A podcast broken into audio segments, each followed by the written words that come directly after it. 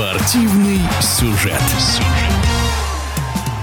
25-26 февраля в Екатеринбурге пройдет финал четырех Кубка России по мини-футболу. В субботу в первом матче «Газпром Югра» встретится с КПРФ. Во второй игре «Синара» примет Норильский «Никель». Своими мыслями о том, какие шансы у команд на победу в эфире спортивного радиодвижения делятся чемпион Европы и обладатель межконтинентального Кубка по мини-футболу Олег Денисов.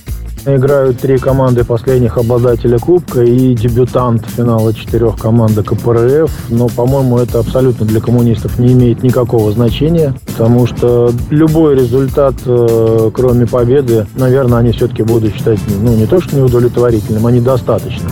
То, что вышли в финал четырех, это закономерность, а вот в финале четырех, в принципе, каждая из команд, я оцениваю их шансы абсолютно равными. Каждая из команд э, вправе рассчитывать на победу.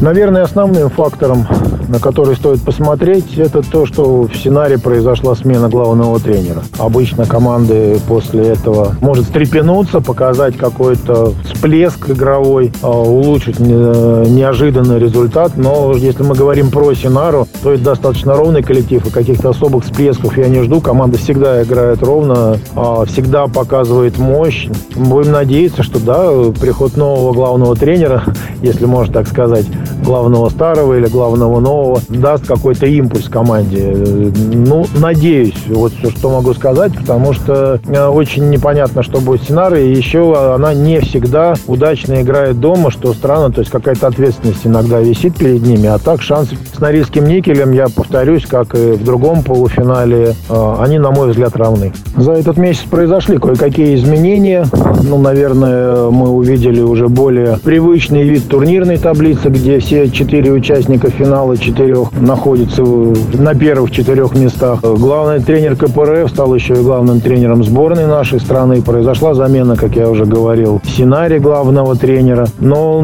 основной, на мой взгляд, то, на что стоит обратить внимание, это, наверное, все-таки, что команды постепенно находят свою игру и ближе к окончанию регулярного чемпионата они готовятся именно к плей-оффу.